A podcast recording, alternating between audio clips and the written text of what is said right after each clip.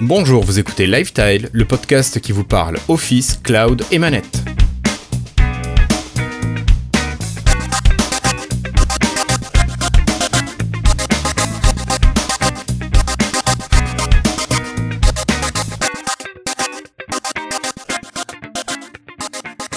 Bonjour à toutes et à tous, nous sommes aujourd'hui le jeudi 2 avril 2020, c'est le confinement et c'est pourtant l'épisode 179 de Lifestyle.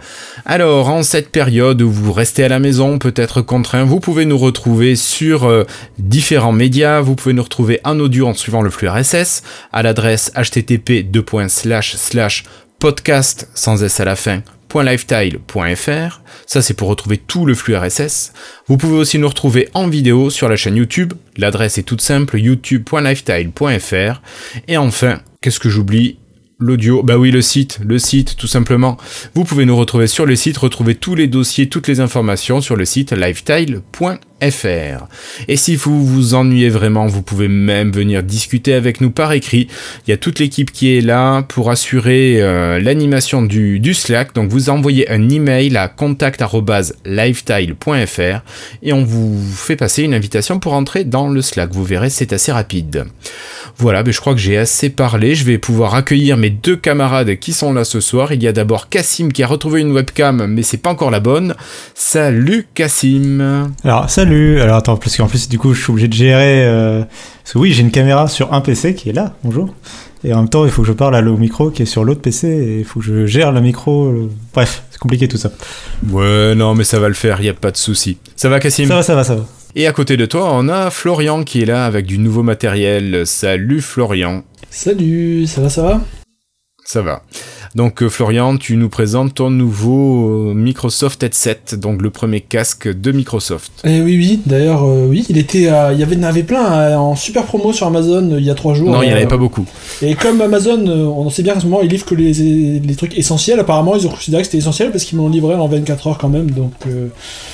Donc je pense que, c'est essentiel. Je sais pas ce que vous en pensez, vous, mais... C'est évidemment essentiel, Florian. Donc tu nous feras un petit retour sur l'utilisation de ce casque, qui est pas mal avec ses molettes sur les côtés. Allez, moi je vous propose, sans transition, d'enchaîner et de passer directement au dossier de l'émission. Hello, I'm Bill Gates. Hi, I'm Joe Belfiore from the Windows Phone. Alors pour ce premier dossier, enfin pour ce dossier, on va parler de Microsoft 365. Cassim, si je dis pas de bêtises, euh, Microsoft a fait une conférence, c'était quand lundi soir, si je me trompe pas. C'est ça. J'ai un petit doute. C'est ça. Alors, lundi soir. Mais alors une conférence à, huis clos, c'est enfin. Euh, oui. Euh, c'était sur internet et c'était que auprès de certains journalistes. Il n'y avait pas de. Il n'y avait, avait, pas une diffusion en, en live, quoi, on va dire. Euh, mais du coup, ils ont présenté ouais, Microsoft 365, dont on avait déjà parlé dans l'émission. Euh, à l'époque, c'était des rumeurs. Donc là, ça y est, il est officiel. Euh, c'est en deux mots une transformation de Office, une évolution de Office 365 qui va plus loin et qui du coup embrasse bah, d'autres aspects de Microsoft. Donc c'est pour ça que ça passe de Office à Microsoft tout entier parce que ça va vraiment essayer de gérer euh, bah, finalement toute la vie numérique de votre famille, quoi, euh, au-delà de la simple bureautique. Ok. Donc en fait, en train de me dire que c'est un petit truc, euh, ça, me faisait penser à, à Terminator. Là, comment s'appelait cette entreprise là qui gérait, qui avait fabriqué le Terminator là Ah là là, mince, j'ai le mot, j'ai le nom. voilà. voilà, donc qui gérait tout. Skynet, voilà. ah, ça c'est le C'est ça ou c'est quand même vachement moins intrusif? Ah, c'est quand même. Euh, ça dépend si t'es l'adolescent euh, qui à qui tu as mis un contrôle parental ou si t'es dans le cas du parent. C'est peut-être le point de vue sera pas exactement le même. Je pense que pour les parents, ce sera pas trop intrusif. Euh, non, c'est vraiment. écoute, je trouve que ça a l'air très intelligemment pensé. Alors, c'est pas encore. le lancement, il est dans un mois. Le, le, 21 Le 21 avril. Oui, enfin, en fin de mois, du coup, maintenant qu'on est en avril, effectivement. Il est. donc, c'est en fin, fin du mois avril, c'est le lancement de l'offre. Mais il y a des services qui vont arriver au fur et à mesure des mois. Il y en a qui arrivent qu'aux États-Unis ou dans un premier temps. Donc ça va être assez progressif. Mais la promesse, en tout cas, euh, euh, me semble pas trop intrusive, mais me semble surtout euh, très intelligente, avec plein de petites options qui ont l'air euh, bien pensées, en fait, si tu admets que ta famille va être dans l'écosystème Microsoft, quoi. Mais il y a un peu un retour de cette, il y a un peu un retour finalement de cet écosystème Microsoft, comme on avait pu un peu le connaître, j'ai envie de dire presque au début de Windows 8 avec à l'époque avec l'application message et d'autres applications de ce type-là. Oui, puis Windows Phone. ouais. Avec Windows Phone, un peu ça, des Avec les salons, ouais, des de calendriers Phone. partagés, des choses comme ça, ça m'a fait penser beaucoup à ça également. Oui, bah, il y a des fonctions qui étaient présentes dans les salons, justement, qui sont de retour là dans Office 365, de façon peut-être plus intelligente. Et puis, euh, du coup, euh, bah, les temps ont changé, donc euh, maintenant ça s'intègre. euh, ça prend en charge votre PC Windows, ça prend en charge votre Xbox, ça prend en charge vos smartphones, qu'ils soient sous Android ou iOS. Euh, tout ça va euh, communiquer ensemble. Et l'offre est disponible sur tous ces, ces- sur tous ces appareils-là. quoi. D'accord. Alors, euh, est-ce que, bah, est-ce que quelqu'un, l'un d'entre vous deux, voudrait commencer à présenter ces nouvelles offres Me donner envie? Parce que j'ai pas suivi la conférence. J'attendais qu'on se voit ce soir pour savoir exactement de quoi ça, ça parlait. Bon, j'ai quand même entendu pas mal de petites choses, mais j'aimerais savoir clairement ce qu'il y a d'intéressant là-dedans. Peut-être Florian, euh, tu veux commencer? Oui, oui, bah oui. Donc, euh, ce qui est bien en plus, c'est que on mettra les liens dans, en bas de l'épisode et en bas de la vidéo. Mais euh, je sais bon, ça passe Vous m'entendez? Oui, oui, Ah, oui. J'ai un doute. Mais en plus, c'est que Microsoft a fait des peut-être des belles vidéos de présentation comme ils font souvent en ce moment pour euh, montrer un peu chaque nouvelle fonctionnalité. Donc, euh, je vous conseille de les regarder. Elles sont assez jolies, bah, comme très souvent les vidéos de présentation de Microsoft depuis quelques années. Donc, ça présente chacune des nouvelles fonctionnalités de Microsoft 365. Donc, bon, Microsoft 365, comme Cassim l'a dit, c'est une évolution d'Office 365. On avait déjà euh, pas mal de fonctionnalités avec. Donc euh, la, suite Office, euh, du stockage OneDrive, des, minutes d'appel sur Skype, euh, les services Microsoft sans publicité et des fonctionnalités exclusives. Par exemple, utiliser son propre nom de domaine sur Outlook.com, connecter Outlook.com à euh, Google Suite professionnelle, si on voulait. Moi, je m'en sers beaucoup de ça d'ailleurs. Euh, avec Microsoft Pour le travail, pour le travail. pour le boulot, je m'en sers énormément. Ça me permet d'utiliser les outils Google sans jamais voir l'interface d'aucun site Google, et ça, c'est magnifique. Merci Microsoft. Et donc, euh, à tout ça, donc tout ça, ça reste. Et donc, à partir de, donc, de la fin du mois, plein de nouvelles options arrivent en plus de, des options existantes. Donc, on a des nouvelles applications. Euh, par exemple, pour commencer, Microsoft Teams. Microsoft Teams, c'est l'équivalent de Skype, qui était déjà pour l'instant destiné aux entreprises. Celui-ci va être disponible pour les particuliers, pour tout le monde sur Office, sur Microsoft 365. Donc, il permettra Eh oui. aux abonnés de communiquer, communiquer en chat, vidéo, audio avec leurs contacts, euh, organiser des événements ensemble avec sa famille, ses amis. Euh, alors, de Ou faire des podcasts comme nous. oui, c'est exactement ce qu'on fait. On est ce qu'on fait avec Teams en ce moment, et je trouve que honnêtement, c'est beaucoup plus puissant que Skype. Pour, euh, Alors, faut savoir que nous, on utilise la version, euh, une version qui n'est pas la version basique de Teams. hein. On a quand même une version évoluée et la fonctionnalité qu'on utilise là de diffusion, de diffusion d'événements en direct, c'est une option qui n'est pas euh, dans les versions de base de, de Teams. Ah, ils n'auront pas non Quand plus. Ça, tu- j'avais pas vu ça. Et non, alors si tu utilises par exemple les comptes éducation de base ou les comptes association de base, tu n'as pas cette fonctionnalité de diffusion. Nous, on a un compte qui est juste au-dessus. Alors, faut pas aller très haut, hein, mais il faut, faut pas le compte basique. Tu es obligé d'avoir le, le niveau juste au-dessus. Alors, est-ce que ça va changer avec Microsoft 365 C'est une question intéressante à, à voir. C'était une d'ailleurs, c'était, c'était- c'est d'ailleurs une des surprises euh, un peu de, de cette annonce, c'est que pendant longtemps on avait entendu parler d'une version euh, grand public euh, de Microsoft Teams comme une vraiment une- un logiciel différent entre guillemets, un, un. Microsoft euh, Teams euh, pour la famille, un truc vraiment différent. Mm. En fait non, c'est bien le même Microsoft Teams. Sauf que là, en fait, ils annoncent des fonctionnalités, rajouter des fonctionnalités qui vont arriver dans les mois à venir et qui sont pensées pour des usages que tu as plutôt avec ta famille plutôt qu'avec euh, bah, ton entreprise ou ton équipe. Euh, des choses comme Oui. partager sa liste de courses, par exemple. Euh, Ouais. Ça, c'est des choses qui. Ou envoyer des petites images sur l'écran, là, des petits stickers, des trucs C'est ça. rigolos. euh, Ça, t'en as pas besoin au niveau professionnel, mais bon, ça. ça. peut faire plaisir. C'est ça, et ça, c'est des fonctions qui sont plutôt familiales. Et, euh, et c'est un ensemble de fonctions comme ça qui vont arriver dans Microsoft Teams, le seul, enfin il y en a qu'un seul quoi. Euh, Mm. ça, on retrouve du coup pas cette démarcation qu'avait Skype justement avec Link et compagnie à l'époque. Euh, justement, ils gardent un seul logiciel, du coup ils le maintiennent et ils le développent. Et c'est ce logiciel qui devient finalement central dans l'offre. Euh, on a presque l'impression que Teams va devenir le, cœur en fait de Microsoft Office et de Microsoft en général. quoi. C'est de là que tout part en fait. Oui, ça va être le moyen de communication euh, des gens. Et peut-être euh, à terme, on pourrait peut-être voir euh, un Teams qui est capable d'envoyer des MMS, des SMS euh, sur ton téléphone, en fait, qui remplacerait Your Phone. Peut-être tu auras un Teams qui, qui fait tout ça, qui prend tout ça en charge. Après, pour l'instant, ça reste pour, pour ceux qui auront un, un abonnement 365, donc il restera pour les autres la version basique avec Your Phone, tout ça, ils peuvent pas non plus tout déplacer directement dedans. C'est vrai, c'est vrai, tu as raison. C'est dommage parce que ça aurait été pratique. hein. Oui, c'est vrai. Euh, par contre, pour moi, quelque chose là où ils vont devoir beaucoup travailler, c'est ce qui est chat. Parce que je sais pas si vous, utilisez, vous avez déjà essayé de parler à des contacts sur Teams, enfin nous, sur nos contacts associations. Oui, oui. Mais, euh, Moi, je m'y perds très souvent dans le chat. hein. Je trouve que on- bah, je, je trouve que l'interface est pas claire. Par exemple, si je veux te trouver, l'un trouver l'un de vous là en cliquant sur chat sur Teams, euh, je clique sur chat, je suis même pas sûr de exactement où vous êtes. C'est pas très, c'est pas. Enfin, à mon avis, il faudra faire un gros boulot là-dessus parce que c'est beaucoup plus compliqué que Skype euh, au niveau, euh, au niveau interface. Oui, oui, oui. Mais ça, c'est sûr. Ça, tu as totalement raison. Au niveau interface, euh, Teams, c'est quand même assez peu convivial. Ça va bien pour les pros. Après, si tu gères bien tes salons, tu peux les différencier. Il y a quand même moyen de faire quelque chose de plus, plus facilement utilisable. Juste un dernier truc, c'est qu'est-ce qui va arriver Oui. avec ça à Skype? Avec ça Mais Skype, de toute façon, on a vu qu'ils étaient repartis en Electron, ils développaient plus le WP. Donc, Microsoft a dit que Teams ne remplaçait pas Skype pour l'instant. Mais ça, j'aime bien le pour Je ne l'instant. sais pas. On verra bien. Hmm. Avançons un petit peu. Et euh, parlons de famille et de sécurité. Alors, peut-être Cassim pour changer? Ouais, bah justement, bah, ça fait partie, euh, c'est partie intégrante, euh, enfin c'est presque une branche de Microsoft Teams, hein, cette, euh, cette nouvelle application euh, Family Safety. Euh, toujours pareil, ça te permet de gérer la, la vie numérique de sa famille. Euh, c'est une extension de ce que Microsoft propose déjà en termes de contrôle parental sur la Xbox et sur Windows. L'idée, c'est que ça va vous accompagner. C'est une application qui va vraiment euh, euh, vous accompagner pour protéger votre famille. Donc, euh, par exemple, contrôler son utilisation. Vous allez par exemple, comme elle est disponible à la fois sur Xbox, sur Windows et sur les smartphones, vous allez pouvoir dire par exemple, je veux que tu puisses jouer que 5 heures par semaine, mais Oui. c'est à toi de décider finalement euh, sur quelle plateforme et comment tu vas dépenser ton temps de jeu. Tu peux décider de jouer à Minecraft euh, bah, sur ton téléphone ou, ou sur ta Xbox pendant une heure, puis après sur ton téléphone tu vas jouer à, je sais pas moi, Fortnite pendant deux heures, euh, jusqu'à arriver à au bout de tes 5 heures hebdomadaires. L'enfant euh, se, peut se gérer de ce côté-là justement et tu peux construire un truc euh, en termes de contrôle parental qui peut être sympa.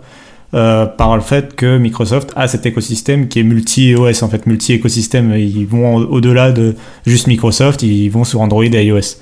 Euh, L'autre élément de ouais. Family Safety, qui est un peu étrange, c'est euh, tout ce qui est cartographie, euh, où ils peuvent, ils annoncent qu'ils peuvent, en gros, ils vont gérer la vitesse à laquelle tu vas sur la route, gérer tes, si tes compagnons se sentent bien dans la voiture. en gros, j'ai l'impression que le, le cas d'utilisation qu'ils ont imaginé, c'est un voyage familial en voiture euh, où tu fais plusieurs kilomètres, euh, plusieurs heures de, de route.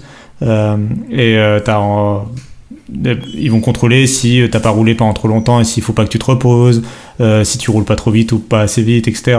Si euh, euh, bah, comment les gens se sentent dans la voiture, si s'il faut gérer le divertissement, etc. J'ai l'impression que c'est tout ce, toute cette utilisation-là qu'ils veulent un peu superviser avec cette application de, de sécurité. Donc là, je trouve que c'est un, Ouais, ça me plaît moins. Ouais, ça c'est un truc un peu bizarre. Je trouve ça, enfin ça m'a. Après, je me demande si c'est pas culturel. euh, Enfin, c'est plus américain comme euh, façon de gérer les choses. Ouais, Euh. Parce qu'ils ont plus l'habitude de faire des voyages euh, longs. euh, donc, euh, je sais pas de. Voilà, ça moi ça m'a un peu moins convaincu sur cet élément-là, mais c'est un autre élément, une autre corde à leur arc en tout cas. Et puis j'ai l'impression que c'est peut-être une- un moyen pour eux de, de faire revenir euh, le Bing Maps en gros euh, dans, le- dans le circuit. euh, Ah, de, de rebrancher un peu, ré- re- réutiliser un peu euh, tout cet argent dépensé dans, dans Here et, et, dans, et dans Big Maps. Euh, en ont-ils réellement besoin? Non, j'en sais rien, non, mais j'ai un- j'ai un- ça, me- ça, me- ça me laissait un peu cette impression-là. En tout cas, euh, c'est vraiment les gros aspects de, de Family Safety. L'application, elle n'est pas encore disponible, elle arrivera bientôt, elle a le droit à une jolie icône, elle a le droit à une jolie interface. Là encore, comme Florian l'a dit, il y a une très belle vidéo qui présente tout ça. Euh, mais ça, c'est un autre volet ouais, de, de Microsoft 35, mais c'est loin d'être le seul. Donc je vous mettrai les vidéos dans la vidéo euh, de Lifestyle que vous pourrez voir sur, euh, sur la chaîne YouTube. Euh, ok, donc pas mal pour la partie Family Safety. Peut-être qu'on va continuer cette fois-ci euh, avec une extension pour Edge et pour Chrome, vu que c'est c'est bon pour Chromium. Euh, cette fois-ci, c'est le Microsoft Editor. J'ai cru comprendre, Florian, que toi, tu l'utilisais déjà, cette euh, fonctionnalité. Mais ce moi, ça fait. J'ai envie de dire que ça fait même quelques mois. Il est apparu euh, sur un de mes Chrome il y a en, en décembre sur euh, mon PC fixe. Je sais pas trop pourquoi. Donc bon, euh, voilà. Ouais, mais toi, t'as des Windows aussi qui sont en version Canary. euh, t'as Can- même pas les Canary. Alpha, il a, il a le compte de Satya. euh, Je sais pas comment j'ai eu ça, mais bon.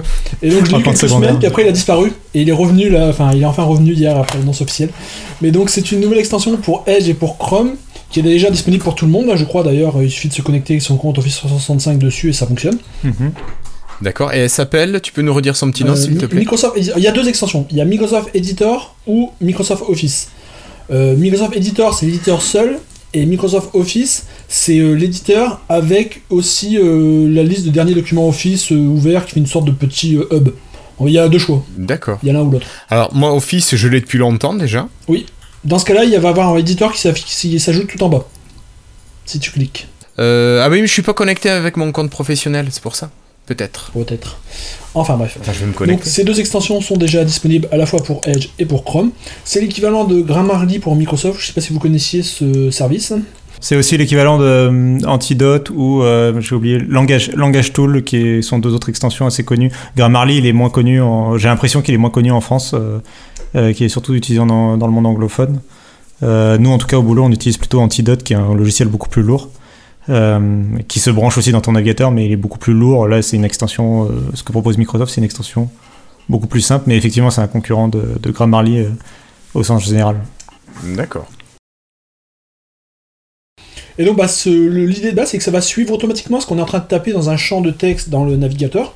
Et ça va proposer en direct des corrections de grammaire, d'orthographe, des meilleurs tourneurs de phrases, euh, toutes des choses comme ça. Et ça fonctionne de la même façon que le correcteur Office. Si vous avez l'habitude de Word, bah, ça ne sera pas dépaysé. Ça va souligner euh, le texte que vous êtes en train d'écrire en bleu ou, ou en rouge. Exactement de la même façon. Et lorsqu'on passe la souris dessus, bah, ça nous propose dans un petit euh, pop-up des corrections. Et donc on clique dessus pour les appliquer automatiquement. Et donc c'est- super facile, c'est super bien fait. Moi là, je, depuis, je m'en sers déjà depuis hier euh, non-stop. Donc euh, chaque texte que j'écris sur un forum, sur un tweet, euh, bah, je, le- je passe le truc. Bon, le seul petit point négatif pour moi, c'est que vu que je switch toujours de l'anglais et du français, bah, je suis toujours allé dans- obligé d'aller changer à la main la langue dans les options. Donc ça, c'est pas. J'aimerais bien pouvoir choisir du multilangue, mais bon, on verra quand ça sortira officiellement. Peut-être que Microsoft fera évoluer ça.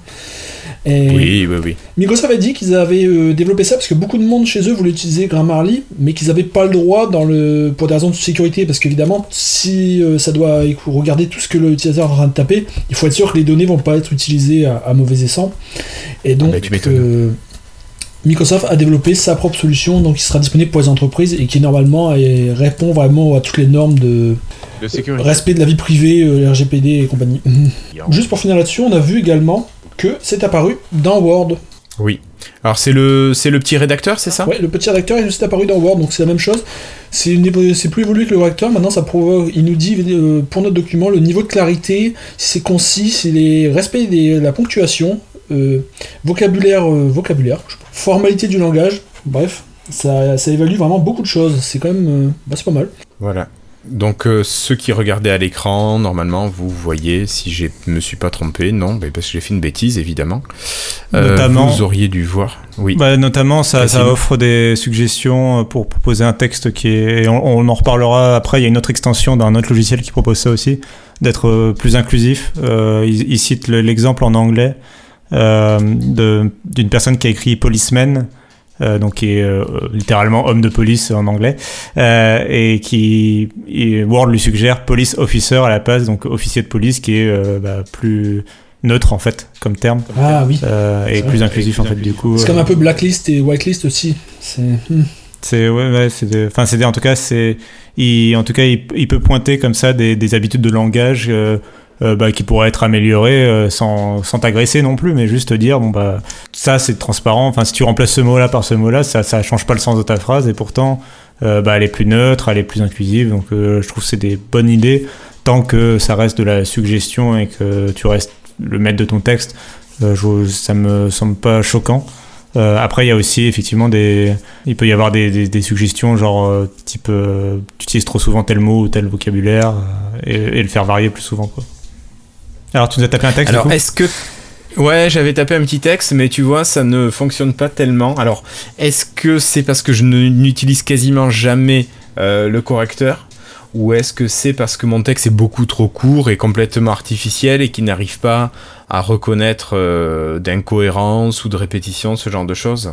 Bah, je pense que c'est trop court, hein, parce que là, euh, tu peux l'essayer sur le document du qu'on est en train de, de notre euh, live. Ah non, ah non. Ah non, il veut garder. Euh, mais euh, Ah si tu non. cliques sur rédacteur, ça fait quoi là donc du coup? Alors, si je clique sur rédacteur, voilà ce que ça fait. Effectivement, ça ne fait rien. C'est l'exemple. Voilà. Alors, attends, je vais prendre ce paragraphe. Quel beau On va zéro. vous faire le test en Bon, direct. à l'audio, ça passe pas forcément très bien, mais en gros, Guillaume est en train de taper, voilà, à taper deux paragraphes et. euh, Là, j'ai copié-collé un bout de texte Ouais, qu'on ok. a utilisé pour ce il soir. clique sur rédacteur Et et, il me propose. deux suggestions. il me propose uniquement euh, Grammarly à, à corriger. Forcément, il ne connaît pas le nom, je pourrais l'ajouter. Euh, C'est un des, un des petits défauts que j'avais, enfin, et du coup, c'est bien qu'il puisse le permettre de l'ajouter, mais un des petits, moi, un des petits bémols que j'avais noté dans l'éditeur sur euh, Edge, c'est le fait qu'il te, il te fait des suggestions, mais il t'explique pas pourquoi il fait telle, telle ou telle suggestion, il t'indique pas quelle était la nature de l'erreur. Or, moi, il y a des, des extensions comme Langage Tool qui t'expliquent, euh, par exemple, euh, quand tu fais une, une erreur avec un et accent ou un er, euh, il t'explique, bah, faites attention à pas le confondre. passé ou Voilà. infinitif. Faites attention à pas le confondre, euh, utilisez-le plutôt dans tel, cas ou tel cas. Enfin, il t'explique- un petit paragraphe qui t'explique un peu euh, le, le sujet de ton erreur Ouais. plutôt que juste dire euh, remplace-le par ça, parce que des fois il- le correcteur ne sait pas, euh, surtout avec des langues comme le français qui sont un peu complexes. euh, le correcteur peut se tromper des fois et te faire des suggestions, mal- avoir mal compris une association, une un merde. Oui, enfin, bref, Un- un- il se oui, trompe, voilà, quoi, il se plante. il se plante, quoi. Tiens, j'ai- je l'ai fait sur le, je l'ai fait sur notre doc de préparation de M-Story. Là au moins, c'est pas celui de dernier épisode. Je vais partager ça. Euh, Et alors celui qu'on a fait la, la, la- la semaine dernière là. Et donc tu vois, il propose 80 choses, 80 trucs. Que, orthographe 47, grammaire 26. D'accord. Bref, en tout cas, non, mais du coup, voilà, je pense qu'on a effectivement, je pense qu'on a fait le tour de la présentation euh, sur euh, l'éditeur. C'est ce qui est Oui. intéressant à retenir, c'est qu'en fait, euh, Microsoft 365, en plus des applications, des nouvelles applications qu'on a, dont on a mentionné, il rajoute des choses vraiment à tous les tous les logiciels Microsoft. Il rajoute des fonctions un petit peu comme celle-ci. On peut mentionner aussi peut-être l'outil dans PowerPoint. J'ai oublié son nom. Euh, le coach. Ah oui, oui, oui. Euh, Ouais. qui alors qui est disponible qu'en anglais pour l'instant, mais qui va arriver en français aussi. Et euh, c'est vraiment dans le même sens. C'est pour ça que la présentation durera deux secondes parce que c'est le même sens que que ce te- que l'éditeur de Word là. C'est euh, l'idée, c'est que tu vas pouvoir euh, faire une présentation PowerPoint. euh, et simuler en fait faire la présentation devant ton PC euh, comme tu la ferais devant un public et il va te dire euh, par exemple moi il va me dire tu fais beaucoup trop de e tu, tu utilises trop de fois les mêmes mots euh, tu- y a des certains tu devrais pas lire, lire un peu moins tes diapositives euh, utilise des Oui, oui. utilise euh, sois un peu plus inclusif par exemple euh, si quand tu commences ta phrase par bon, bonjour les gars peut-être qu'il faut être dire bonjour les gens plutôt. Être- voilà être changer un peu ta manière de parler voilà il va te faire des, des suggestions sur le papier ça a l'air quand même très puissant parce que c'est de l'intelligence artificielle qui tourne derrière et, enfin c'est quand même un, un logiciel qui analyse ta façon de parler et qui est capable de te donner des, des conseils, euh, des bons conseils sur ta façon de présenter une, euh, un, un PowerPoint, quoi. Donc c'est quand même, euh, c'est quand même puissant comme outil, quoi. Vous imaginez que tout ça, ça a commencé avec Clippy quand même? Oui, oui, ben on a fait du chemin depuis Clippy quand même. hein. En tout cas, du coup, ça c'était pour PowerPoint et euh, on va peut-être euh, finir sur Excel.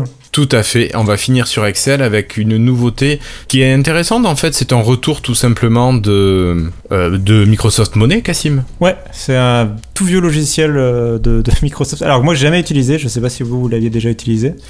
Ouais, je l'ai utilisé au début des années 2000, j'avoue. C'est un, donc pour ceux qui ne connaissent pas, Microsoft Money, c'était un logiciel de bah, gestion de tes finances, euh, de, de tes comptes en banque, etc., de, de ce que tu fais dans le mois, ton de budget. ton compte en banque aussi.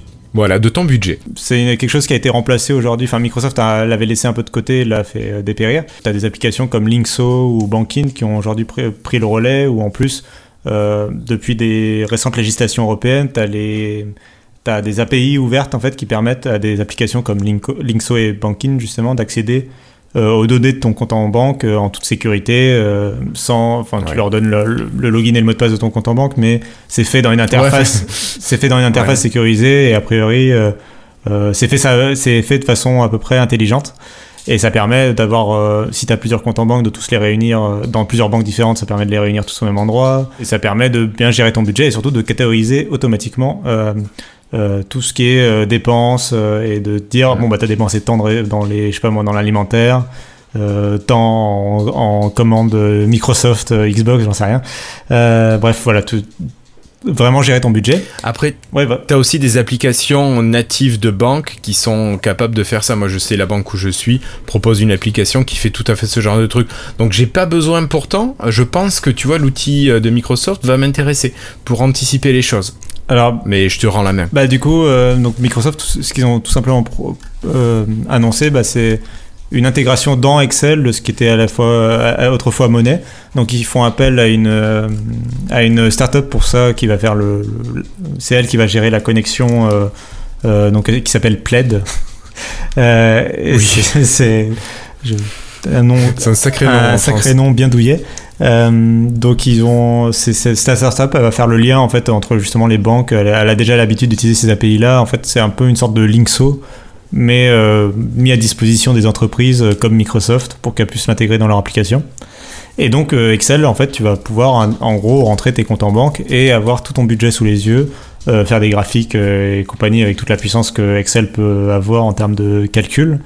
Euh, et après l'idée, alors je sais pas si tu avais l'air d'avoir été particulièrement euh, séduit par une fonctionnalité, mais, euh, mais l'idée va vraiment de pouvoir être euh, de à la fois pouvoir gérer ton budget du mois dernier et en même temps pouvoir faire des prévisions et, euh, Mm. et gérer euh, avoir tout sous les yeux en fait. Euh, Alors après je sais pas si toi tu en tête un truc particulier. Non, mais c'est ça, parce que tu as de toute façon des, euh, des dépenses qui sont incompressibles, tout ce qui est euh, loyer ou remboursement d'emprunt, l'eau, l'électricité, l'internet, le téléphone, ça c'est les trucs, t'as pas besoin à la rigueur d'y penser, au moins tu sais que l'application va te calculer, elle va dire voilà, tu auras tant euh, de marge de manœuvre. Si tu enlèves l'alimentaire, on voit que tu as à peu près tant de manière régulière, tu tournes entre temps et temps. Donc tu as une fourchette. euh, ça, ça te laisse un petit peu euh, Une meilleure plus de facilité, je pense, pour anticiper. Ouais, ouais. Ça te facilite l'anticipation de ton budget. Et après, par contre, ce qui va être intéressant, c'est de savoir si on peut le partager à plusieurs. Parce que il n'y a pas que toi qui gère le budget, t'es plusieurs dans la famille, en tout cas en couple, donc c'est bien que il faut que ce soit partageable à, au moins à deux. Ah. Euh, Ça, je pense que c'est hyper, hyper important. Dans la mesure où c'est intégré à, à Excel, j'ose espérer qu'effectivement ce sera partageable, justement en utilisant l'architecture de partage euh, comme tu peux partager un tableur Excel aujourd'hui, tu vois. Ou un OneDrive, Ouais, ouais. euh, Avec OneDrive, demain tu pourras partager ton, ton budget. J'imagine que ça fonctionnera comme ça. J'espère. Mais ça, on verra quand ce sera implémenté, parce que ça aussi, euh, ça fait partie des trucs, c'est comme PowerPoint, ça fait partie des trucs qui seront disponibles d'abord aux États-Unis euh, progressivement, et euh, après en Europe.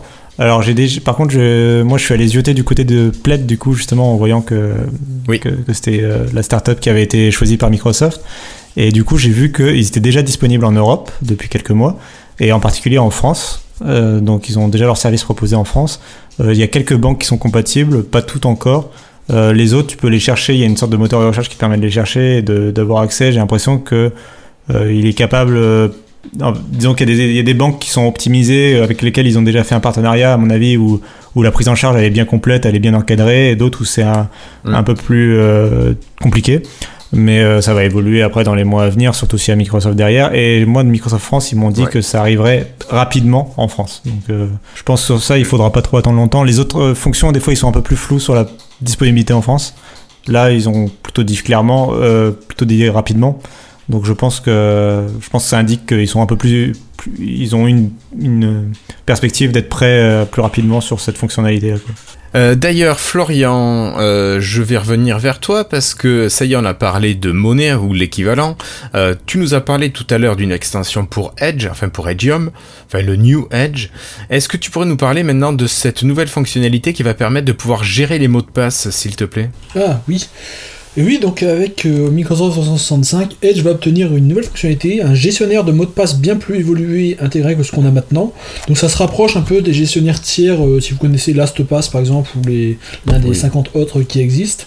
Ce sera à peu près similaire, c'est-à-dire que ça pourra par exemple prévenir si on utilise le même mot de passe sur plusieurs sites en même temps, proposer de le mettre à jour rapidement. Euh, bref, pouvoir gérer ces mots de passe directement euh, par Microsoft sans avoir passé par une extension tiers. Euh, je crois qu'il n'y avait rien d'autre, je me souviens plus avoir euh, lu grand chose. Non, mais dans Edge, il y a d'autres petites choses quand même, Cassim, qui arrivent. Euh, oui, tu as une navigation, ces fameux onglets euh, verticaux. Alors ça, j'ai hâte de voir ce que vous allez en penser quand même. C'est euh, une toute nouvelle interface donc qu'ils ont présentée. Alors ça, pour le coup, on sort. Enfin, ils ont, ils ont profité de Microsoft 365 pour le présenter, mais on sent que c'est quelque chose qui va arriver euh, juste dans la nouvelle version de Edge. Ils en ont profité pour faire une sorte de petite update sur, euh, sur Edge. Euh, donc ils ont annoncé l'arrivée euh, d'une option, parce que ça, ça restera un paramètre à activer, euh, qui permettra d'avoir ces onglets euh, non plus en haut de l'écran comme sur Chrome, mais sur la gauche de l'écran, un peu ce qui rappelle, il me semble, c'est Opera qui fonctionnait comme ça pendant un moment. C'était pas Firefox qui avait ça Firefox peut-être aussi, oui, effectivement, avait ça avec une option, ou l'a eu à un moment. En tout cas, c'était pas totalement nouveau, mais là, c'est une, donc c'est une nouvelle façon de le faire.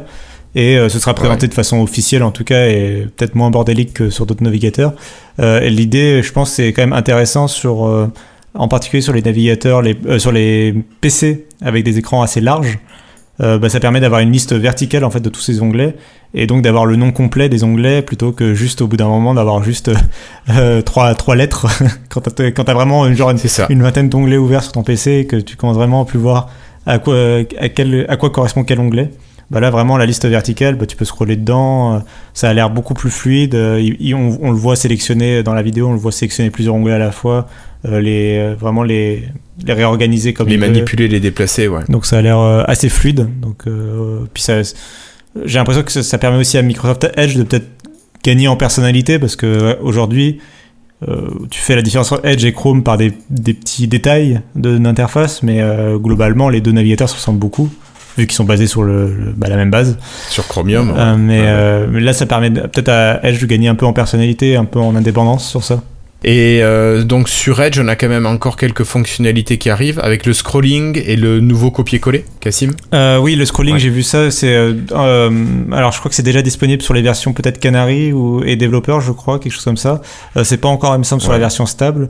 Et euh, ça, tout simplement, c'est un, un nouveau système de scrolling euh, plus fluide euh, que Microsoft a développé et qui, alors là, pour le coup, sera pas euh, propre à, à Edge puisqu'ils l'ont euh, publié dans le code source de Chromium. Donc a priori, Chrome devrait en, en hériter aussi de ces améliorations. D'accord, mais ça c'est quand même plutôt une bonne chose.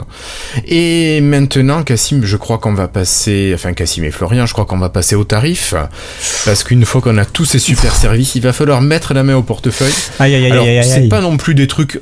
Non, non, c'est quand même pas énorme. Euh, ça reprend grosso modo ce qui se faisait déjà pour Office 365. hein. Il n'y a pas vraiment de grosses nouveautés. Euh, le premier, donc la première version pour les particuliers, c'est Microsoft 365 personnel. Là, vous allez avoir, si je dis pas de bêtises, Cassim, c'est une licence. Et par mois, vous payez 6,99€, donc 7€ par mois. Et si vous payez à l'année, ça revient à euh, 70 euros, quelque chose comme ça. Donc vous gagnez deux mois, grosso modo, si vous payez pour une année euh, en un seul coup. Ouais. Et là, ben, vous avez droit à peu près à tout. Vous avez euh, Word, Excel, Publisher, Access, PowerPoint. Euh, vous avez des outils en ligne. Vous avez le Tera de stockage OneDrive. Vous avez les minutes Skype. Euh, ben, ça, on l'a un petit peu partout. Après, on a la version euh, famille à 5 ou 6 membres. Non, c'est pas 6 membres, Cassim? C'est alors tu le partages avec 5 personnes, donc en tout ça fait 6 effectivement. euh, D'accord. c'est comme ça qu'il euh, l'explique. Euh, et pour juste pour revenir sur ce que tu disais sur la, sur l'utilisation Oui. solo, c'est pas c'est pas vraiment une licence, c'est un utilisateur. C'est-à-dire que du coup tu peux Oui. avoir plusieurs machines et autant de licences que de machines. Simplement, c'est ton Un compte. euh, utilisateur simultané. voilà, c'est ça. C'est ton compte à chaque fois et c'est tu faut c'est toi qui l'utilises quoi. Mm, mm, ouais. Donc, euh, je vous parlais de l'offre avec les 6 utilisateurs instantanés. Cassim, tu me reprends, merci. Qui est à 10 euros par mois ou 100 euros par an. Donc, ça, c'est pas mal quand vous avez une famille. euh, par exemple, je sais pas, moi, les grands-parents veulent acheter ça pour eux et l'offre aux petits-enfants. C'est pratique aussi. Et vous avez ensuite euh, bah, les versions professionnelles. Mais là, Cassim, on va pas rentrer dans le détail. Je pense que si vous êtes pro, vous avez l'habitude d'aller euh, regarder les logiciels dont vous avez besoin mais ça fait qu'on a quand même pas mal de services en plus par rapport à Office 365 finalement pour pas plus cher. En fait, c'est le même prix, prix, euh, mais on rajoute des services. En fait, c'est le même prix. Le, le prix de 99 euros par an, j'ai envie de dire que quand on, est, quand on arrive à attendre euh, le bon moment, il est même à, plutôt à 50 euros par an euh, cet abonnement, puisque Amazon fait très régulièrement quand même des promos sur Oui. euh, des codes d'abonnement qui sont parfaitement officiels, vendus par Amazon. Je parle pas d'un marché gris ou un truc un peu chelou. Euh, donc c'est des codes parfaitement officiels et, euh, et oui, ils font régulièrement une promotion où tu peux l'avoir pour 50 euros par an, sachant que les codes sont en plus euh, cumulables, donc tu peux t'abonner pour plusieurs années si, si tu veux le voir, Mm. Euh, voir à long terme. Et euh, non, t'as raison, oui, c'est exactement. C'est, je faisais semblant en faisant de, en disant oulala, là là, ça va coûter très cher parce qu'il y a plein de choses dedans, mais en fait non, ça coûte euh, le même prix que, que Office 365, donc euh, donc euh, Microsoft n'a pas changé un prix qui gagne, qui est gagnant parce que j'ai l'impression qu'ils arrivent quand même à plutôt bien le vendre cet abonnement. Et là, ils gagnent Mm. encore plus en force avec Microsoft, Microsoft 365. Donc, euh, bah, comme on le disait en introduction, moi je trouve ça très convaincant et j'ai vraiment l'impression que si tu joues, euh, alors c'est un parti pris, mais si tu joues le jeu entre guillemets euh, et que ta famille utilise vraiment tout ce qui est Teams et compagnie, euh, avec les fonctions de partage de liste de courses et compagnie, bah ça peut être vraiment puissant pour gérer la vie numérique de ta famille. Ben, je suis totalement d'accord avec toi, Cassim. Et puis, euh, moi, je trouve que l'offre à 100 euros par an est quand même, même si tu la payes 100 Oui, euros, oui. si vraiment tu as 6 utilisateurs qui utilisent le même compte, Avec quand même euh, à chaque fois un Tera de stockage par personne. hein. avec, ouais, c'est ça, euh, t'as pas beaucoup de solutions pour avoir un Tera de stockage à pas trop cher. hein. Parce que tu prends Dropbox, euh, déjà rien que Dropbox, tu dois payer plus de 100 euros, je crois, par an pour, pour avoir un Tera de stockage. Donc bon. Mhm. Allez, donc euh, on est tous positifs par rapport aux annonces de Microsoft par rapport à ce Microsoft 365 et on va en profiter pour quitter ça et passer au premier sujet des news. Allez, c'est parti.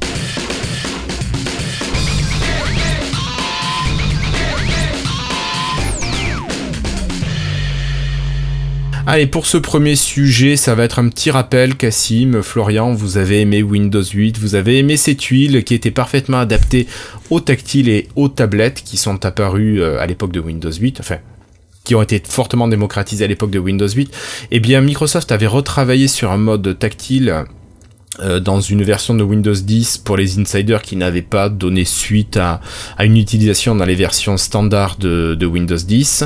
Et là, il semblerait que Microsoft retravaille Florian sur des versions insider avec un mode tactile plus avancé. Alors, c'est pas non plus révolutionnaire, on va pas retrouver les grandes tuiles qu'on avait sur Windows 8, mais on a euh, des, tuiles, des, des icônes en bas dans la barre des tâches qui vont être plus espacées.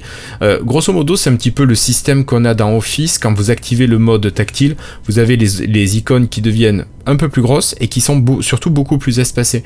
Donc vous avez la possibilité avec votre doigt d'aller hop toucher l'icône euh, que vous voulez sans être embêté. Euh, voilà. Après, il y a d'autres petites améliorations, euh, notamment au niveau des paramétrages. Vous aurez un menu de paramétrage qui va vous permettre de choisir beaucoup plus finement ce que vous voulez comme organisation.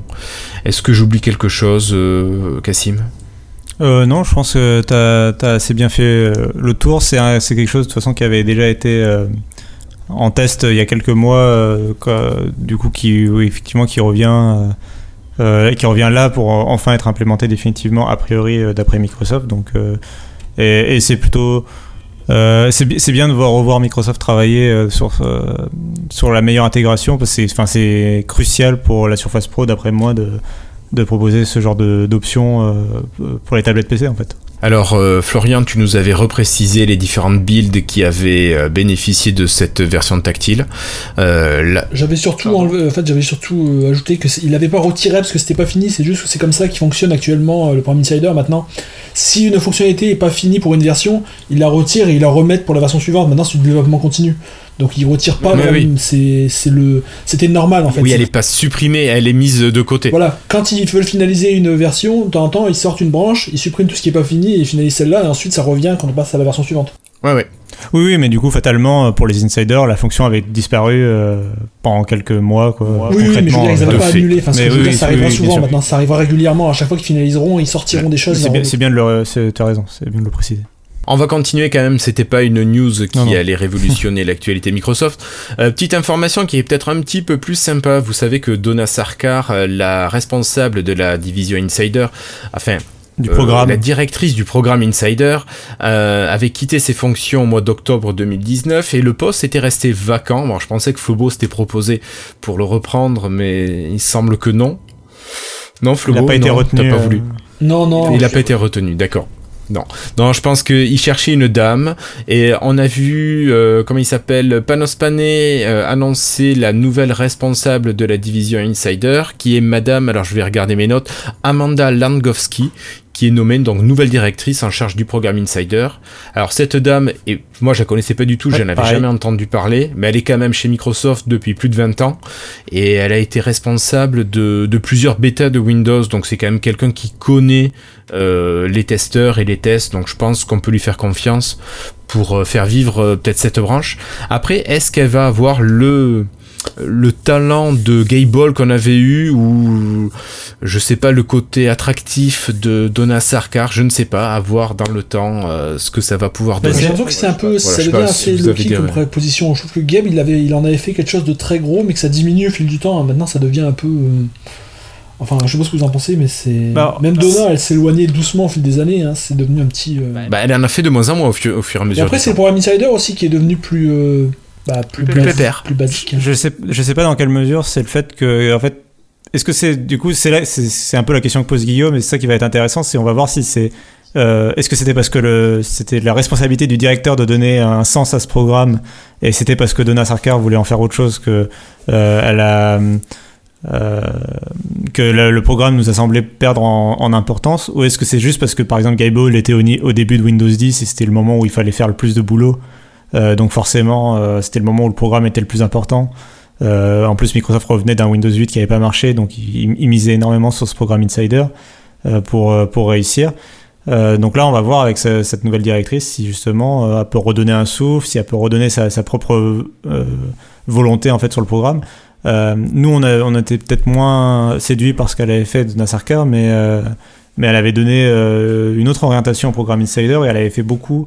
Euh, on la voyait beaucoup voyager euh, dans beaucoup de pays Mm. euh, pour faire vraiment de la promotion, de la d'un esprit communautaire autour, De la communication, Ouais, ouais. mais, mais d'un esprit communautaire, vraiment une sorte de, de Oui. famille Windows plus euh, vraiment élargie, euh, un peu, enfin le côté communautaire autour de Windows 10, euh, plus que plus que Gable qui était plus technique et plus sur le côté vraiment bêta et t'as l'impression et, et retour technique, etc.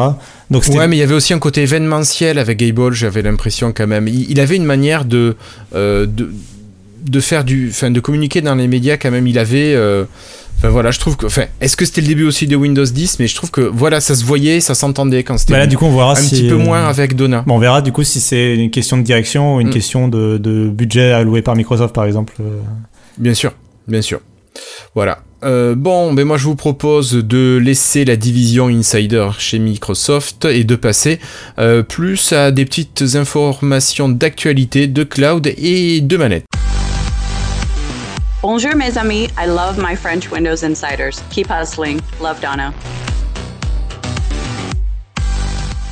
Alors pour commencer, Cassim, je crois qu'on a pu entendre que les serveurs de Microsoft avaient été fortement sollicités, en tout cas les serveurs cloud de chez Azure, euh, avec les, confinements dans de nombreux pays. Est-ce qu'on a des données un petit peu là-dessus et surtout qu'est-ce qui s'est passé? Bah ouais, il y a Microsoft qui a un peu communiqué dessus parce qu'il y a euh, globalement tous les vendeurs de services cloud ont, vu une, une augmentation de leur trafic et même les, tout ce qui est euh, services type euh, Netflix et compagnie ont vu une augmentation. Il y a Steam et compagnie qui ont vu une augmentation du nombre d'utilisateurs. Euh, pour revenir sur Ils Microsoft, ont de la chance. pour revenir euh, sur euh, Microsoft, euh, ils ont eux ils ont déclaré alors ils sont un peu pris les pieds dans leurs chiffres. Euh, au début ils ont dit que le, le cloud avait fait un boost de 775% avant de, de repréciser qu'en fait c'était euh, pas exactement ça, c'était euh, eux ils ont observé une hausse des appels en gros et des réunions sur Microsoft Teams de 775% et pas partout. En Italie, sur le mois de mars, c'est-à-dire le, le pays qui a été le plus longtemps confiné sur le mois de mars. Donc, euh, donc c'est pour ça qu'ils ont pu avoir cette donnée-là chiffrée. Après, il est très fortement probable que la- le même chiffre se retrouve euh, dans- en décalé dans tous les pays selon quand ils adoptent euh, ces mesures de confinement. Le confinement, ouais. Donc, euh, Ah ouais. donc gros, ce qu'il faut retenir, c'est que euh, tout ce qui est euh, tous leurs produits euh, type Power BI pour les services gouvernementaux, donc tout ce qui est suivi en direct des, des, chiffres et, des, et analyse des chiffres. Le gros big data. le gros quoi. big data, et, et là pour le coup, il y a, y a- y a du big data à analyser pour les gouvernements. Euh, tout ce qui est euh, travail distance, euh, Teams, euh, virtual desktop, et, desktop, et- etc. Bah, c'est des, euh, tout ça, ils ont vu une augmentation. Google et compagnie aussi. Mais c'est vraiment, et je pense que ça va être un point intéressant. Microsoft s'est focalisé, on le sait, sur le cloud depuis plusieurs années. Et du coup, ils ont peut-être un peu leur, leur, coup à jouer sur cette crise, entre guillemets, euh, puisqu'ils sont les mieux placés en fait pour y répondre. Là où, par exemple, un Apple qui euh, fait l'essentiel de son argent sur euh, la vente d'appareils, bah, en ce moment est un peu paralysé puisque bah, les gens achètent plutôt des choses plus essentielles comme de la bouffe plutôt que des iPhones en gros. Euh, C'est ça. Donc, puis même, Mais ils ont raison. même, même si les gens achètent des iPhones, en fait, même Apple ne peut pas les vendre puisque les boutiques sont fermées, les expéditions c'est compliqué, etc. Donc bref, Mm, mm. quelqu'un qui est dépendant du hardware comme Apple, c'est compliqué. Quelqu'un qui dépend de la publicité euh, comme Google, ça peut être aussi compliqué parce que qui dit moins de ventes, euh, on vient de le voir avec Apple, dit aussi euh, moins d'annonceurs, moins de publicité. Donc ça peut être aussi plus compliqué de la part de Google, même si c'est pas exactement. Enfin, eux, ils sont pas entièrement dépendants directement de la publicité. Ils ont leur, leur inventaire de pub euh, qui tourne. C'est peut-être plutôt les, sites qui dépendent de la pub de Google qui vont avoir des difficultés. Mais surtout, Microsoft, eux, ils ont des revenus diversifiés et euh, ils travaillent, euh, ils tirent plein d'argent du cloud, donc ils peuvent vraiment euh, tirer leur épingle du jeu pendant ce moment-là. Tellement tirer leur épingle du jeu que le cloud, des fois, il a un peu du mal à suivre et Mais ça sature. ça, ça, ça peut saturer et donc dans ce cas-là, il faut annoncer. ils ont été obligés d'annoncer des mesures pour. Euh, pour, euh, pour, pour un peu soigner, pour réduire, la, la- la- ce qui sort de leur tuyau. Ouais, pour réduire la, la, la, la- la donnée euh, sur, sur leur cloud. Quoi. Et donc ils ont annoncé deux choses. Euh, la première c'est pour Microsoft Teams, on n'en a pas arrêté d'en parler dans cette émission. Euh, ils vont légèrement euh, diminuer la définition d'affichage. Peut-être c'est pour ça que mon image est pas forcément ouf euh, là ce soir, mais... Mais C'est peut-être que tu as oublié de nettoyer ta webcam. Frotte un petit coup. Hop, hop, hop. Voilà. Ah, c'est mieux déjà. Euh, bon, bref, ils vont diminuer la définition de l'image. Ils vont. euh, Alors, ça, c'est intéressant. Ils vont aussi diminuer la fréquence à laquelle le, le logiciel vérifie euh, si tu es encore en train de parler, euh, la présence, euh, tu sais, si tu es en ligne, euh, en absence, etc. Euh, il va moins faire de ping euh, régulièrement. Ça va permettre d'alléger aussi la charge. L'autre chose, donc ça c'est pour Teams, l'autre chose c'est pour Xbox qui est aussi énormément, il y a eu des pannes en ce moment de Xbox, euh, du Xbox Live, euh, ils galèrent, euh, enfin les- tous tous les services en ligne euh, ont, ont du mal, il y a des pannes régulièrement, euh, on sent que ça demande. Euh, donc Xbox, ce qu'ils ont fait, c'est qu'ils ont bloqué la modification de l'avatar en ligne, donc le GamerPix. Tu peux plus le, le modifier. Pareil pour tout ce qui est club Xbox Live, l'apparence va être statique. Et ils ont, il me semble qu'ils ont aussi annoncé la diminution de la bande passante allouée. euh, donc euh, si tu mettais du temps à télécharger tes jeux, bah, tu vas mettre un petit peu plus de temps à télécharger tes jeux, ou en tout cas les gens qui mettaient euh, euh, quelques minutes pour télécharger leurs jeux, eux vont mettre plus de temps qu'avant, puisque euh, ils vont un peu limiter le débit.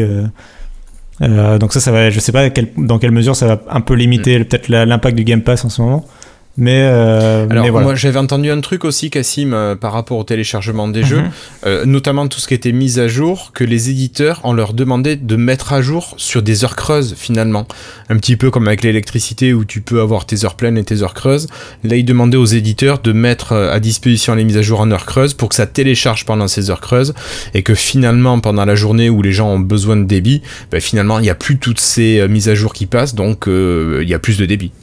Euh, exactement, c'est exactement ce qu'ils ont demandé aux, aux éditeurs et euh, bon, euh, on verra si c'est plus ou moins suivi. Là, il y a Call of Duty sur PlayStation qui a eu une mise à jour de 160 gigas à télécharger. Combien 160 gigas. Fichtra. Donc, euh, il y, y a des éditeurs qui suivent plus ou moins les, les recommandations des gouvernements, quoi, on va dire. Donc, on verra. D'accord. Euh, mais une mise à jour comme ça, ça veut dire que tu télécharges le jeu, quoi, en fait. Hein. C'est ça, c'est ça. Ils ont tout refait. mais bref, euh, donc on verra comment, comment, comment ça sera suivi. Mais oui, ils vont essayer de d'être un peu plus intelligents sur leur façon de procéder pour que tout le monde télécharge pas tout le temps les mises à jour au même moment. On verra aussi quel impact ça aura. Ils en ont pas annoncé pour l'instant, mais euh, sur les mises à jour, euh, enfin on en a parlé au, au précédent épisode qu'il y a des mises à jour Windows qui étaient pas forcément, qui étaient un peu décalées et tout. Prioritaire. Euh, on va Ouais. voir aussi euh, si par exemple la prochaine grosse mise à jour majeure de Windows qui est censée arriver, euh, est-ce qu'il y aura un autre impact là-dessus? Ce serait intelligent peut-être de ralentir le déploiement ou carrément de le repousser euh, selon euh, la charge qu'ils voient sur leur réseau. Donc ça c'est à eux de décider. Mm, mm, bien sûr. Mais, euh, mais oui, y a- du coup il y a un impact direct sur Xbox et sur Teams là de, de la charge du cloud chez Microsoft.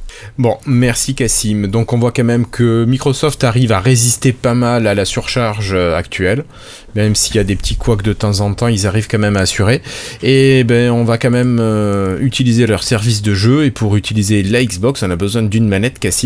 Et tu t'es fendu d'un petit article sur, euh, sur la manette, qui, la future manette, la manette de la future série X, qui allait toujours avoir besoin de piles. Et j'ai trouvé ça assez sympa comme article. Alors je sais pas euh, quelles sources ont été euh, interviewées, mais euh, Microsoft parlait de finalement de sondages au niveau des joueurs qui étaient vraiment très partagés. À peu près 50% de joueurs qui disent nous on veut garder des piles et à peu près 50% aussi de joueurs qui disent nous on veut une batterie. Et Microsoft qui garde pour l'instant le système de piles dans sa manette de Xbox One, mais aussi dans celle de la Xbox Series X. Tout ça, ben, en fait, ça permet à l'utilisateur d'utiliser un petit peu ce qu'il veut. Donc vous avez des manettes qui sont encore pas trop chères vu la qualité, je trouve, de la manette.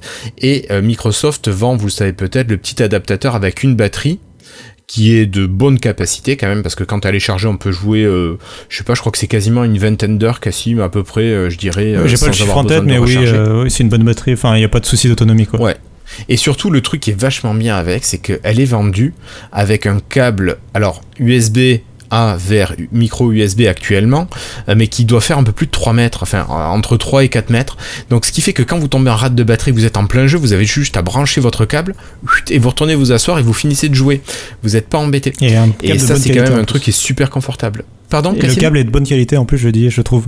Ouais, alors je sais pas s'il est de bonne qualité, mais en tout cas, je trouve qu'il est super pratique.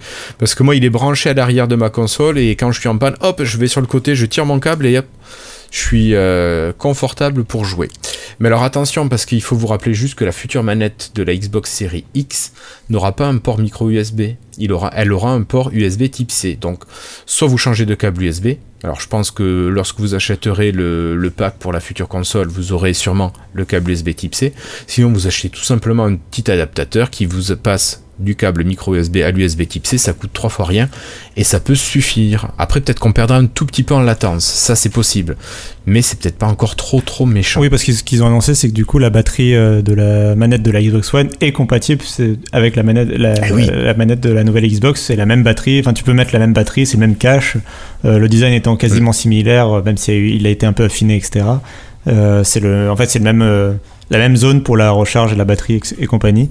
Euh, la seule, euh, effectivement, le, seul truc, le seul point important, c'est le- le- la différence entre le micro USB et l'USB Type C. Donc le câble, il faudra faire un petit peu attention, mais euh, on pourra réutiliser nos, nos- en plus de réutiliser nos manettes, on pourra réutiliser nos batteries éventuellement euh, si tu veux passer de l'une à l'autre. Par exemple, si du coup tu préfères peut-être mettre la ta batterie dans la manette Xbox euh, série X et euh, faire passer les piles euh, dans si t'as qu'une seule batterie dans la manette Xbox One que tu utiliseras peut-être moins souvent du coup Tout à fait. après. Bon bah voilà tu peux. Euh, donc ça c'était vraiment ce qu'ils ont annoncé. Oui comme tu l'as dit ils sont vraiment partagés enfin ils ont d'après leur, leur stats ils- les gens sont partagés entre l'utilisation des piles et l'utilisation de la batterie. C'est pour ça qu'ils veulent laisser ce choix là la petite recommandation que je faisais dans l'article et que je voulais mentionner euh, si jamais vous achetez pas le, le- le- la batterie et que vous voulez plutôt continuer à utiliser des piles, parce que les piles ça permet de les changer instantanément et d'avoir tout de suite de pouvoir continuer à être en sans fil euh, si vous avez des piles euh, en rab prêtes. Euh, c'est les piles Eneloop de Panasonic. Alors on les retrouve euh, un peu partout sur Amazon et compagnie. Euh, c'est les meilleures piles rechargeables euh, du marché. Donc euh, c'est et donc je vous les recommande. euh, Si vous avez- si vous préférez la batterie, prenez la batterie, c'est celle de Microsoft. Mais si vous voulez prendre Ouais, prenez celle de Microsoft, ouais. mais si vous voulez prendre des piles rechargeables, je vous conseille les Panasonic Eneloop qui sont aussi trouvables chez Ikea euh, sous un autre nom, c'est les Lada apparemment. Euh, c'est Ah, en gros comme les voitures Ikea, ouais. Ikea se, en gros se fournit chez, chez Panasonic, c'est en marque blanche et ils mettent leur propre marque dessus, mais derrière c'est les mêmes piles. D'accord. Ok, merci beaucoup Cassim pour ces précisions. J'ai cru entendre qu'une une interview de euh, Phil Spencer a été diffusée hier et il semblerait qu'il ait parlé de plusieurs petites choses relatives aux jeux vidéo, tu me diras. Et ça par contre moi j'ai pas suivi hier parce que je bossais aujourd'hui et qu'est-ce qu'il en est Cassim s'il te plaît? Oui, alors on va revenir rapidement dessus parce que c'est pas non plus. C'était une interview d'une heure en anglais qui était assez longue, mais par contre, euh, et il a, c'est toujours intéressant parce que ça permet d'avoir un peu son raisonnement, sa philosophie sur pas mal de sujets, de, un peu sa façon de justifier certains choix. Mais euh, c'est pas le- dans l'endro- l'endroit où il va faire une nouvelle annonce fracassante où il y a un énorme truc qui est révélé. Donc euh, il n'y a pas des choses énormes à dire dessus. Euh, simplement, Non mais c'est quand même intéressant comme tu disais, de, il va préciser quelque chose, il va éclairer des points euh, qui peuvent poser question. Par exemple, le, le- le journaliste est parti d'emblée sur le sujet du coronavirus justement et sur la question de l'éventuel report euh, des consoles et, et des jeux. Alors bon, il a commencé par dire que euh, là on parlait, on, faisait, enfin Phil Spencer, il a commencé par dire qu'en gros, euh, ok, on fait comme si c'était important, on est tous fans de jeux vidéo, on adore les consoles de jeux, très bien. Euh, bon, rappelons-nous que c'est un vrai sujet sanitaire et tout, euh, beaucoup plus important que le monde du jeu vidéo. Mais après, donc, il est revenu sur le, sujet du jeu vidéo en indiquant que euh, pour l'instant, il était confiant sur la date de sortie en fin d'année, que les usines de production en Chine étaient reparties. Donc sur le hardware, il y a vraiment, euh, on sentait qu'il n'avait pas d'inquiétude sur le hardware, euh, sauf chose. Après, il dit que ça évolue au jour le jour, donc c'est toujours difficile de prévoir. Mais a priori, sur le hardware, on est bon. Euh, là où il est plus inquiet, c'est sur euh, éventuellement, c'est sur le software. Donc à la fois euh, l'OS de la console ou les API laissés aux développeurs, et en même temps, le software, c'est aussi le jeu vidéo en lui-même, c'est-à-dire par exemple Halo Infinite qui sortira en même temps que la console, ou les jeux de lancement de la console. Bien sûr. Donc là, il est plus inquiet, notamment parce que bah, le, le, confinement il commence à peine aux États-Unis et euh, du coup, ils sont, les développeurs commencent à être en télétravail et c'est pas des situa une situation qui est idéale pour développer un jeu. T'as pas forcément le, la console tout le temps avec toi. Enfin, c'est des consoles en plus qui sont encore sous embargo sur certains points. Enfin, c'est compliqué. T'as pas un logiciel définitif. Euh, c'est pas l'environnement de travail euh, habituel et confortable que tu peux avoir euh, pour développer ton jeu. Donc, et d'ailleurs, ce soir, il y a eu, sur, côté Sony, il y a The Last of Us Part 2 qui a été repoussé sans, sans, date de, sans nouvelle date de sortie. Donc, ouais. ça montre que. il y a, voilà, le, les jeux peuvent se faire repousser. côté Microsoft, il y a Wasteland 3 et Minecraft Dungeon qui ont été chacun repoussés de un, un mois environ. Donc, euh, donc le, le, le, coronavirus a, a, des effets sur ce, cette partie-là du, du jeu vidéo. Mais euh, -hmm. la console elle-même, a priori, il est, il est bien parti pour une sortie en fin d'année. Et il a, il a bien annoncé qu'il voulait pas euh, de demi-mesure, genre euh, lancer la console qu'aux États-Unis dans un premier temps et par exemple et le lancer après parce qu'il n'y aurait pas eu assez d'unités produites dans d'autres régions. Il voulait surtout pas arriver à ça parce que c'est ce qu'ils avaient fait pour la Xbox One, notamment au Japon où elle était arrivée genre 6, à 9 mois après. Et, euh, ah oui. et il s'était fait bâcher au Japon euh, sur ça, euh, à juste titre. Enfin, je sais pas si c'était à juste titre, mais en tout cas, il s'était fait bâcher sur ce sujet. Et la console a jamais marché au Japon. Donc, il veut surtout pas reproduire ce genre de, de problème. Euh, il veut un lancement généralisé euh, dans les régions où la Xbox elle est vendue. Euh, il veut un beau, un beau lancement bien réussi. L'autre point qui était important à mentionner, c'était la question des jeux sur Switch où il a indiqué qu'il euh, voulait euh, être plus clair avec les joueurs et plus transparent avec euh, le, la sortie de leurs jeux sur Switch. On sait qu'il y a Ori par exemple et Minecraft et d'autres jeux qui sont sortis, et Cuphead mm -hmm. qui sont sortis sur Switch quelques temps après oui. la Xbox. Et, et, donc il voulait il a peur que les gens euh, se prennent l'habitude d'avoir des rumeurs sur est-ce que ce jeu il sortira, est-ce que Halo Infinite il sortira sur Switch, est-ce que le prochain Gears il sortira sur Switch, est-ce que Forza un jour il sortira sur Switch, et des rumeurs comme ça euh, permanentes sur chaque jeu Xbox. Euh, ah, ça doit être pénible à gérer. Donc lui, il aimerait euh, trouver une façon d'annoncer ça de façon transparente, peut-être dès l'annonce dès du jeu, peut-être dire directement, lui il sortira un jour sur Switch, lui non. Euh, quelque chose que, enfin, on sait pas euh, quelle forme ça prendra, mais il aimerait être aussi mmh. transparent qu'il l'a été euh, quand ils ont annoncé que tous les jeux Xbox désormais sortiraient sur PC. Euh, au moins, c'était clair et c'était carré. Là, il voudrait refaire, enfin, annoncer, en tout cas, être clair avec les joueurs sur ce qu'ils peuvent attendre. Ça, c'est plutôt positif. je trouve ils ont une façon d'être transparent effectivement sur le lancement de cette génération qui est assez plaisant. Ils expliquent vraiment leur démarche, ils expliquent tout, quoi. Donc, c'est assez intéressant, je trouve. Euh, et le dernier élément, c'est le fait que PlayStation ait récemment présenté la PlayStation 5. Ah oui. Et on l'aura et du coup on lui a demandé un peu son avis sur ce lancement et euh, ce qu'il en avait pensé.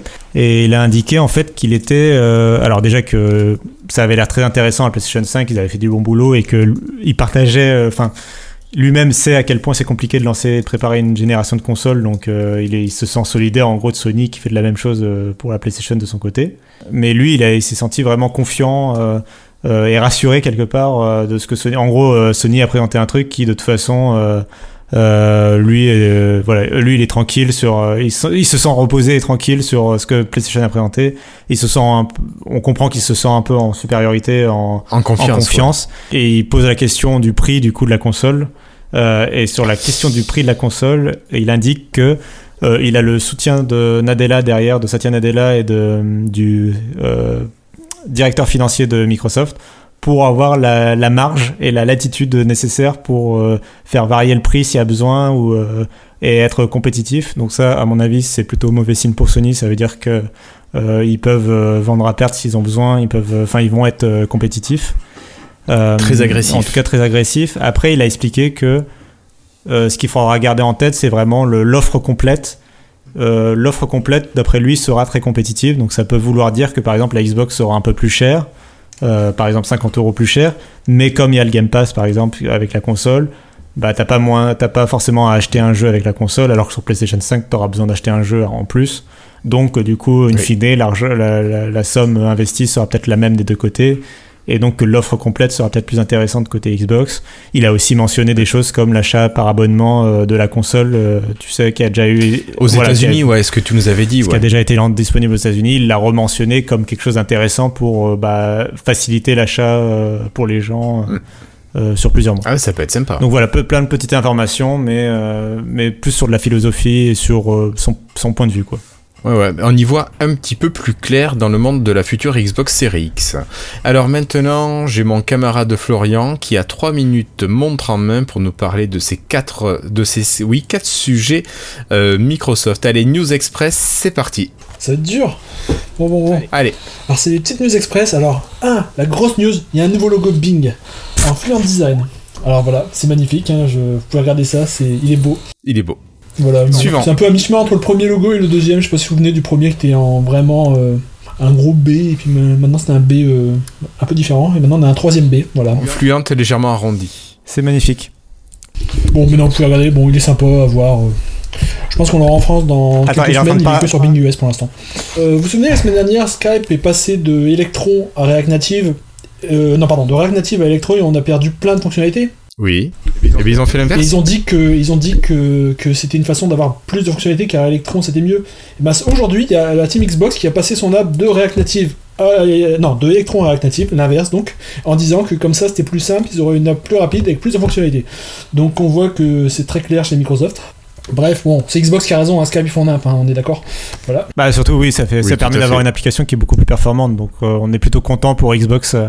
Aujourd'hui, tu cliques, tab- je suis GDT sur ma surface en tactile, j'appuie sur la tuile, j'attends à peu près 10 secondes pour que l'app s'ouvre maintenant. Donc bon, fantastique. Vous vous souvenez de la vidéo qui présentait un peu la nouvelle UI de... que Cassim m'a montré la semaine dernière, là, avec euh, l'UI Dark et Oui. Light Mhm. Ben, je trouve qu'elle Oui, oui. pourrait arriver assez rapidement parce que les applications sont déjà en train de être mises à jour pour supporter le nouveau thème. On a déjà la suite Office qui a été mise à jour et l'application To Do, donc euh, bon, ça commence déjà à évoluer dans ce sens-là. Peut-être que Microsoft va aller vite pour euh, implémenter cette nouvelle UI. Et une dernière ben petite voilà. application qui est sortie cette semaine, c'est un truc assez marrant, c'est la news bar de Microsoft. Je sais pas si vous avez vu Ah oui. passer ça, c'est ils ont sorti une sorte de barre de news qui prend les news qui passent dans l'application MSN News. On accroche la barre sur son bureau et ça les, news défilent dans la barre. Bon, ça me fait très penser à Windows C'est ce qu'on voit c'est- ce qu'on voit dans le bas de ton deuxième écran derrière c'est ce toi. qu'on voit derrière là, elle passe, ça passe là. Et les, les barres de news, les news Bing sont en train de passer. Un peu comme les, un peu comme les chaînes de télé d'information en Ouais, direct. c'est ça. Alors bon, c'est clairement pas pour un PC portable, c'est pour quelqu'un qui, moi je trouve qu'il y a plusieurs écrans et qu'il y a pas mal de. de, De place. De place. Par exemple, je peux la placer à droite là, et là ça devient des petites. euh, Des, des petites tuiles. tuiles, voilà. Bon, je trouve ça marrant. Après, bon, le problème, c'est qu'en ce moment, c'est peut-être pas le meilleur moment pour voir ça parce que tu vois euh, autant de morts, tant de morts, euh, machin chouette, c'est la fin du monde. Bref, euh, c'est peut-être pas le. Les barres de news en ce moment, c'est peut-être pas la meilleure chose à avoir, mais bon, euh, le concept est sympa. Après, euh, comme je dis, si j'avais pas deux écrans, je pense que je le mettrais pas hein, parce que sinon. euh, bon, après, après, euh, bon, ça peut être, ça peut être marrant. D'accord. Ça marche. Merci Florian. On arrive au bout des 3 minutes. Hop, ton temps est écoulé. Merci beaucoup. Allez, euh, Cassim, merci beaucoup d'avoir été là ce soir. On a pu faire un épisode finalement qui était plus riche que je ne le pensais. Merci également à toi Florian avec toutes ces news que tu as réussi à nous présenter en moins de 3 minutes, 2 minutes 55. Euh, je vous remercie toutes et tous de nous avoir suivis, de nous avoir écoutés ou regardés en audio ou en vidéo. Je vous donne rendez-vous normalement la semaine prochaine pour l'épisode 179 ou 180, je sais plus où en année. Euh, je suis perdu. Allez, c'est pas grave pour le prochain épisode, tout simplement. En attendant, portez-vous bien, prenez soin de vous et écoutez-nous. Allez, salut Ciao tout le monde Ciao Salut